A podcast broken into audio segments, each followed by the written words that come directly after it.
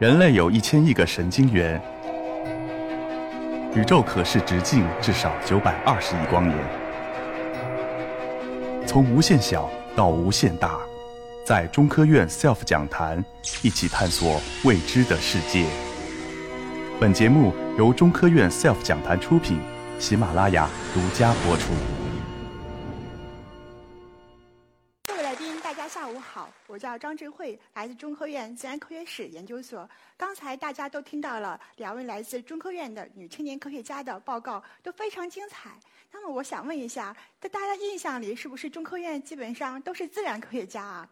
其实不然，科学院有很多的工程师，还有一些非常小众的，像我一样纯粹文科背景的科研工作者。从这一点来看的话，我觉得我自己还是蛮另类的。那么我自己主要研究的是。中国的水利水坝工程的历史、伦理和哲学问题。那么今天呢，我就将从技术史的角度来带领大家领略一下跨越千年的水坝智慧。好，首先请大家看一下这幅图，这是从空中拍摄的一个水坝的遥感图。它位于加拿大的安布塔省的一个湿地公园，它光宽度呢就有八百三十米。那么这个水坝它有什么独特之处呢？好，让我们近一点看，这个图就可以看得更清楚一点了。那么这个图上大家可以看到，这个水坝呢，它主要是用这个木棍和泥土建成的一个结构相对简单的水坝。那么水坝呢，它主要是用来蓄水、形成水库，来抬高上游水位。那么这个坝呢，它其实就已经具备了水坝的基本的功能。请大家来猜一下，这个水坝的建筑师是谁呢？好，我们来揭晓谜底。Surprise 吧！大家有没有认识这种小动物？叫什么名字的？水獭、河狸啊！现在小朋友这知识非常渊博啊。好，这种小动物它名字叫河狸，被我们称为自然界最杰出的土木工程师。这种小河狸呢，它天生就具有筑坝的功能。科学家们曾经做过一个非常有趣的实验，就是故意给他们放这种。哗哗哗的水声，结果呢，小河狸们就开始情不自禁的不停的不停的建坝。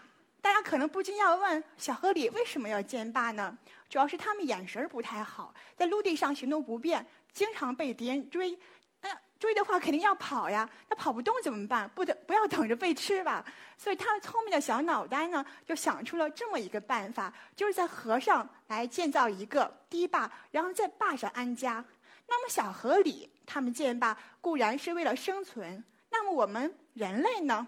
我们知道啊，早在一万年前啊，我们的祖先就已经开始进入了农业社会。我们经常说啊，中国是幅员辽阔，地大物博，我们有。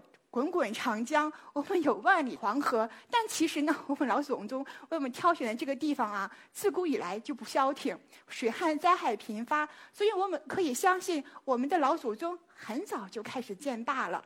可是他们又不像小河里一样天生就会建坝，那他们怎么办呢？所以我们有理由相信，我们的祖先呀，很早就可能从河里老师身上受到了一些启发，开始建坝了。那到底有多早呢？据历史书上来讲啊，现存的世界上最早的水坝是距今三千多年前，是古称加瓦的供水系统的一部分，在今天的约旦境内。可是历史就是这么有意思，经常会有一些反转剧。那么在两年前，中国的考古学家一个非常惊人的发现，就改变了这么一个历史。那么小伙伴们会很开心啊！二零一六年的时候呢，中国一些非常顶尖的考古学家、水利专家，他们就齐聚在中国的杭州，他们一起啊验证了一件事儿。科学家们有非常高超的这种科技手段，比方说像遥感啦，像这种 GIS 地理信息系统啦，他们呢后来就发现呀，我们的祖先在。距今四千七百年到五千一百年前呢，就已经开始在良渚古城建造一些水利系统了。不仅城内有这种复杂的河系，那么在外围呢，还有一些非常复杂的这种水坝。请大家看一下这个图上啊，在这个左上方是高山峡谷区，建了一些高坝。那么在下面有这种山前的长堤，在往下方的话会有一些低矮的水坝。那么我们不禁要问了啊，我们的祖先他们为什么在建设这个良渚古城的同时，一并建造水坝呢？主要是因为他们住的地方不太安全，他们住的地方呢是太湖的边边上，海拔只有两米，那么水稍微一来就要被水淹了。特别是呢，他们住的这个地方是天目山的地方，是整个浙江省的暴雨的中心。那么大家可以讲啊，有的人可能说，那那发洪水的话，我们就跑吧。大家可以设想一下，高山峡谷区发那种山洪，那个洪水会。排山倒海的向你涌过来，你的第一反应是什么？不是逃跑，是腿软了。在你还没有反应过来的时候，很可能就被水淹没了。所以我们的祖先呢，从那个时候开始就已经建造了这么复杂的水利系统。我们通常来讲的话啊，就是我们会用这种现代的这种考古发掘来做一些这个就是现场的这种考察。那么这个图片呢，就是二零一五年老虎岭水坝的一个发掘的现场。我们挑一张图来看一下，这就是老虎岭水坝的一个黄土剖面。如果你们要问的话，那你凭什么说这就是水坝呢？好，大家来慢慢看一下，在这个泥土堆里嘛，有一些白线，它就是烂掉的草。好，我们请大家脑补一下那么一个场景。那我们的老祖宗们，他们住在这个沼泽地的这个边儿上，上面长满了草，下面有淤泥。他们先把这个上面的草给割掉，然后呢，用这个铲子把这个淤泥铺在这个草上，然后这么顺势一卷，然后再用那个芦苇来一捆扎，OK，就形成了一个土包。我们现在呢叫它草果泥。他们把一个一个的这种土包来堆砌到一起，就形成了水坝。那么草果泥呢，它有一个特点。就是它的这个体量小，而且呢，它非常柔软，可塑性很强。一旦连接到一起啊，就可以使这个水坝完全不漏水、密不透风，所以这个水坝的质量就会非常好。那我们的祖先呢，就是这么就地取材，就家门口就可以把解决这些事情。后来呢，我们的专家们还发现呀，就是那些高坝，他们甚至可以解决当地百年一遇的洪水。那么，如果我们以前讲到中国水利史的时候，我们首先想到的就是非常有名气的大禹治水。不过，大禹治水终究只是一个传说啊，它没有真凭实据。可是，我们的良渚古城的这些考古发现可是实打实的证据确凿。它有一个特别特殊的意义，就是它把整个中国的这个治水的历史整整向前推进了一千年。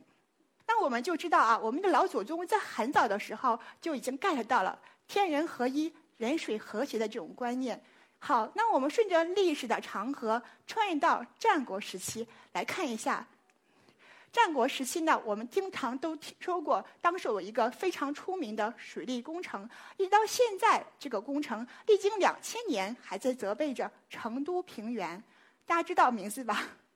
对，就是这个图上显示的都江堰水利工程。那么，我想首先给大家一个 idea，就是所有的水坝工程非常重要的一个事情就是选址。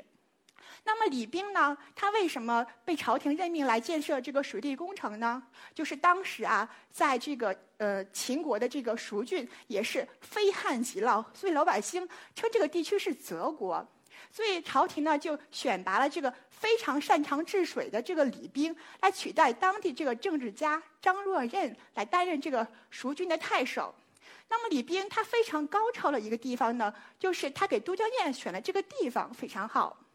大家来看一下这个图啊，都江堰工程位于这个岷江的弯道上。那么顺着这个弯道动力学呢，所以这个水呢就很容易聚拢到这个取水的位置。就是我们现在看到这个鱼嘴，顾名思义，长得像鱼的嘴巴，很形象啊。那么这个水啊，流到了这个鱼嘴的这个位置，这个江面骤然变宽，速度也慢下来了。那么鱼嘴呢，就可以利用这种条件，再结合当时的这种地形和地势，来实现这个水的这个分流，一部分流向内江图的下方位置，最终经过这个狭窄的渠道流向成都平原。那么上面的话就是。外江，这个水量的变化还跟季节非常有关系。那么在春季的时候啊，农民伯伯他做的一件非常重要的事就是什么？对，就是灌溉农田。那本来水量就很少嘛，所以这个雨嘴呢就把六分的水量引向了内江，来责备成都平原，来保证这个农田灌溉。那么到了夏季的时候呢，雨量非常的丰富。那么为了使成都平原免受水灾，所以这个雨嘴呢就利用这种弯道动力学，把六成的这个水呢引向了外江。第二个这个图画呢，就是显示的是飞沙堰。那么这个岷江的水，哎，这个时速四五百公里的速度向下流，它中间会夹杂着大量的泥沙。那么飞沙堰它的一个主要的功能呢，就是排水排沙。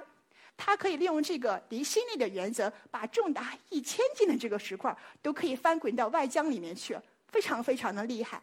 这个第三幅图呢，叫宝瓶口，它原来是不存在的，就是当时人们完全用这种人工在这个山体中间开凿了一个水道，使这个水可以注入成都平原。如果我们把整个的成都平原比作一个瓶子的话，那么这个宝瓶口就是它的一个进水口。因为它这个山体中间这个宽度是恒定的，所以最终有多少水能注入成都平原，就由这个宝瓶口来决定了这个流量。那么如果是我们水道一直往这个水一直往下流嘛，就是到了这个飞沙堰，然后再往宝瓶口的时候，这个水量依然超限，那么这个水就可以往上反，到了这个飞沙堰进行二次分洪。